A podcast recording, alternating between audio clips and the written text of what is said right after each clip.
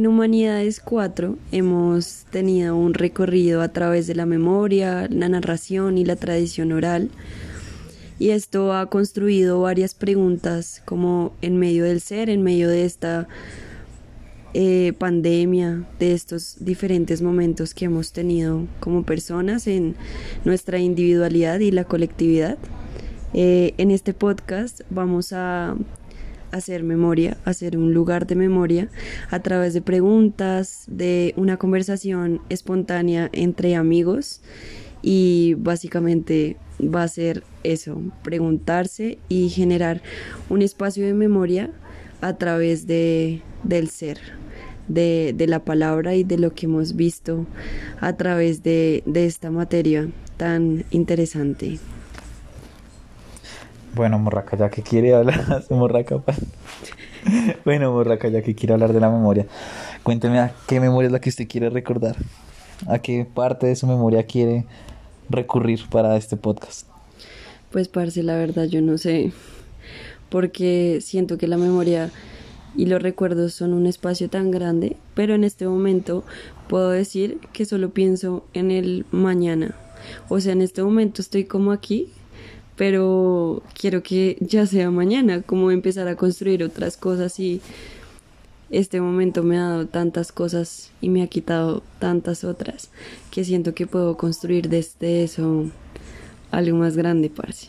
Como, no sé, como se siente raro, pero a la vez siento que la memoria se ha fortalecido y que uno es capaz de discernir sus propios pensamientos y sus propias como cosas de la mente. Y sí. Mm. Pero ¿qué es lo que quiere? O sea, no nos explicó cómo qué es lo que le ha quitado y qué es lo que le da hoy. O sea, qué es lo que la lleva a que quiera construir otra cosa mañana y no seguir así o... O sea, cuénteme, charleme bien porque no lo entendí. Es porque estoy idiota. pues es que yo siento que no quisiera, o sea, como ver los recuerdos, bueno, no, uno va y, y piensa en las cosas que lo han construido a uno, pero realmente contarlo es una cosa muy difícil y más pensando en que otras personas lo van a oír.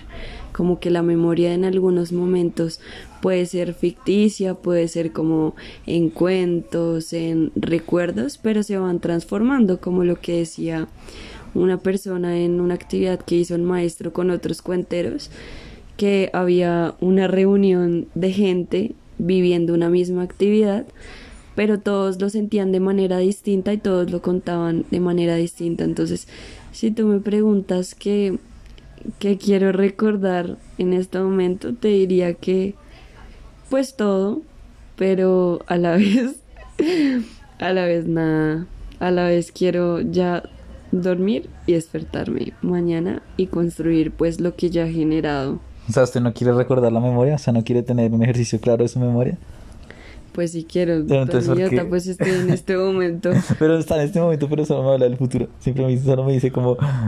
Es que la verdad, eh, en este momento como que me pongo a pensar como en las cosas del pasado y puedo ver como algo muy tortuoso de alguna manera, o sea, como mucha grandeza y mucha luz, pero a la vez un momento muy tortuoso de mi vida, como estar con una persona que, que fue baila de alguna manera conmigo, o, o sí, como generar otro, otro tipo de, de poder de, de mujer. Y no sé, no sé. Pero igual en su memoria tiene que haber más cosas, no puede haber solo ese pensamiento negativo o malas experiencias, también tiene que haber buenas experiencias. Pues claro, pero pues sí, en eso consiste la memoria, en malas y buenas experiencias y no podemos hacer nada para cambiarlo, pero si decidimos todos los días qué es lo que va a pasar mañana. O no mentiras, me estoy contradiciendo porque en realidad, en realidad no sabemos qué va a pasar mañana. Por eso los planes a veces se caen muy fácilmente. Bueno, está bien, entonces no vamos a hacer preguntas personales. Solo quiero que me diga, o sea, quiero entender,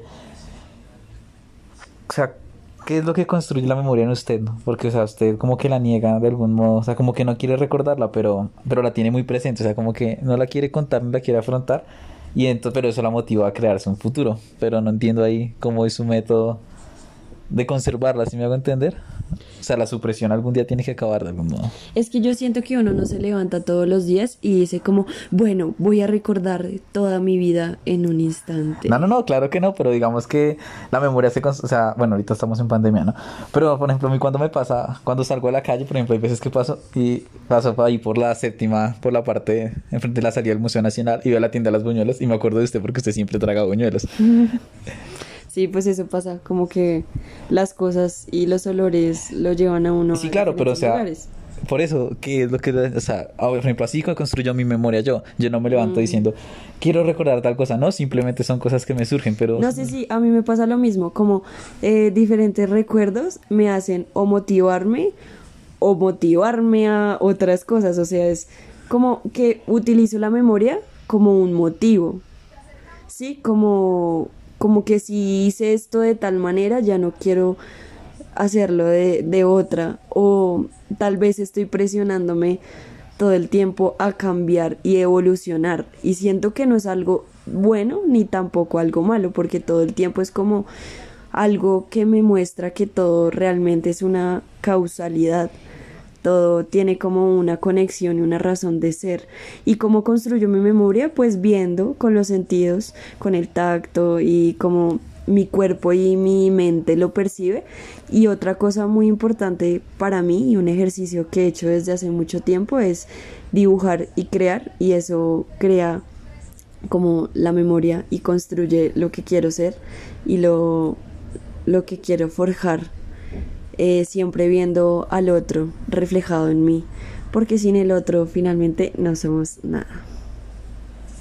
Pero o sea que su estado de ánimo diario depende también de la memoria.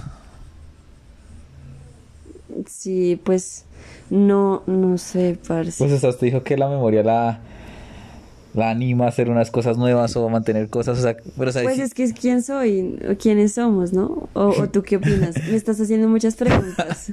No entiendo, no entiendo. Estoy en una entrevista, ayúdenme. pues parce, le estoy preguntando cosas que quiero que me responda. Bueno, parce, pero no entiendo. Pues es que yo no entiendo lo que usted me responde, o sea, yo tengo la confusión como, o sea, usted me dice que listo, que la memoria es algo que la motiva. Entonces yo le estoy preguntando que su estado de emoción diario depende de la memoria. O sea, usted no puede recordar por el hecho de recordar sin sentir algo, o sea, sin que le afecte siento- el presente o algo no, así. yo siento que todo el tiempo estamos alimentándonos de cosas y que uno decide con qué alimentarse. Si yo decido alimentarme de recuerdos malos, pues obviamente eso va a afectar mi presente. Pero si yo decido alimentarme y nutrirme de recuerdos buenos, pues eso va a, como lo dije, a nutrirme el presente. Entonces, yo siento que a veces sí me pasa que me nutro pero otras veces dejo apagarme por recuerdos que pues no puedo cambiar, que están ahí y que no decido ponerlos y cambiarles la cara y verles el lado bonito, sino pues dejar que me apaguen y, y ya. Pero usted sería capaz de transformar un recuerdo malo para algo que la motive, Sí, ¿sí? sí. Deme un ejemplo de algo que usted haría así. ¿Cómo así? cambiar un recuerdo malo que lo motive. Puede ser algo re simple, como que me caí y me, me chusé el dedo de la pata, como le pasó. Y eso lo... Qué fiestazo. Sí. Pues. Ay, ¿cómo así? un recuerdo. No entiendo, no entiendo. Problemas técnicos en el podcast, Ah. pero, pero estamos pensando. O sea, quiere que le cuente algo que me. O sea, un recuerdo malo, entre comillas, que me que lo recuerde y ahora me motive. Sí. Pues, parce, yo creo que yo siempre digo así. O sea, yo como que no. A diferencia de usted, como que un recuerdo malo, como que no me entristece. O sea. Bueno, o sea, sí me entristece un poco. Pero como que no es una. Como que no me. O sea, como que si es muy triste, pues no me deprimo y quedo todo el día como que, no, no, ya no quiero hacer nada. Sino que a mí me pasa lo contrario. Como que a mí los recuerdos tristes me motivan más que los felices. Porque el recuerdo triste de algún modo hace que no quiera tener más recuerdos tristes, aunque va a ser inevitable pues no tenerlos en la vida. Pero entonces digamos que cuando pienso, no sé, bueno, es que la calle es muy... Bueno, no es tan trascendental. Pero digamos que si hubo una pelea familiar o algo así, llegó a ese momento como que digamos que no sé, peleé con mi hermana y estuvimos así severo, no sé, ¿cómo decirlo? Bueno, nos agarramos así re paila. Entonces como que yo me pongo a recordar en eso y pues claro, caigo en la memoria y pues ahora pues que haya pasado el tiempo uno se pone a pensar como el por qué y casi siempre llego a la conclusión como, uy, parce, pues debía haber como cedido. No puedo ser siempre como tan voluntarioso o algo así. Pero algunas veces pienso que la culpa es de ellos o no. El caso es que ese recuerdo siempre se transforman como, parce, solo no va, lo pude haber hecho esto y como que me dan ganas como de hablar de mi hermana. Como decirle como, ah, parce, somos unas huevas, vea que hace tanto tiempo estábamos peleando por tal cosa y como que no era necesario, sí. Entonces al contar eso con mi hermana, pues digamos que entramos como en un vínculo como de confianza al contarnos y, puede que volvamos a discutir porque digamos que ya no ha cedido o yo no he cedido, pero sí se crea como una confianza el recordar ese momento y volver a la discusión. Sí, o sea, todo esto genera como una un tejido de, de pues finalmente es un tejido de evolución, parce, porque pues usted sin ese recuerdo y sin el actuar de tal manera, pues no hubiera crecido en el vínculo o en diferentes cosas, ¿no? Entonces llegamos a conclusiones a partir de, de, de, esta conversación. Conclusiones, ninguno entendió nada, pero ok. No, pues la, las conclusiones podrían llegar a ser que vemos la manera de, la, la manera, la memoria de una manera similar pero distinta a la vez. Como que de alguna manera yo construyo mi memoria a partir de, de, de los sentidos y de las cosas. Yo siento que usted condiciona su, su estado de ánimo siempre por la memoria. Sí, como que a veces me quedo en... Usted como que recurre a la memoria y entra en ese recuerdo y como que lo toma como otra vez nuevamente, como que en el presente y eso hace que, o sea, usted de algún modo que en el pasado, por así decirlo. Como pues que no avanza, usted es como contradictoria un poco. Sí, porque es que yo a veces siento que es quien soy. O sea, me falta, o sea, como que digo, esto, esto me, me, me pertenece y esto, esto soy, esto pasó y de alguna manera me ciego los ojos y... Y se queda en ese estar del pasado, ¿no? O sea, siento yo, o sea, pues...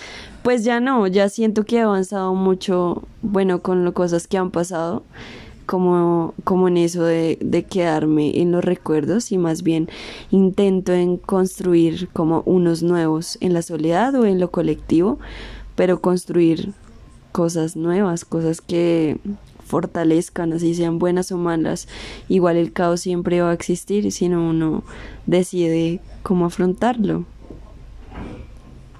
Pero yo creo que el recuerdo, o sea, yo siento que yo no puedo construir mi recuerdo, o sea, no puedo como manufacturar mi memoria en saber qué quiero recordar y qué cosas no quiero recordar. No, pues yo tampoco porque es inevitable, o usted cree que yo no veo una basura y me recuerda pues una basura, ¿Qué? mentiras, mentiras. ¿Cómo así? Esto no debió salir aquí. Explíquese mejor porque me quedé confundido. Pues que uno no decide qué recordar. A veces sí, a veces no. Pero pasa.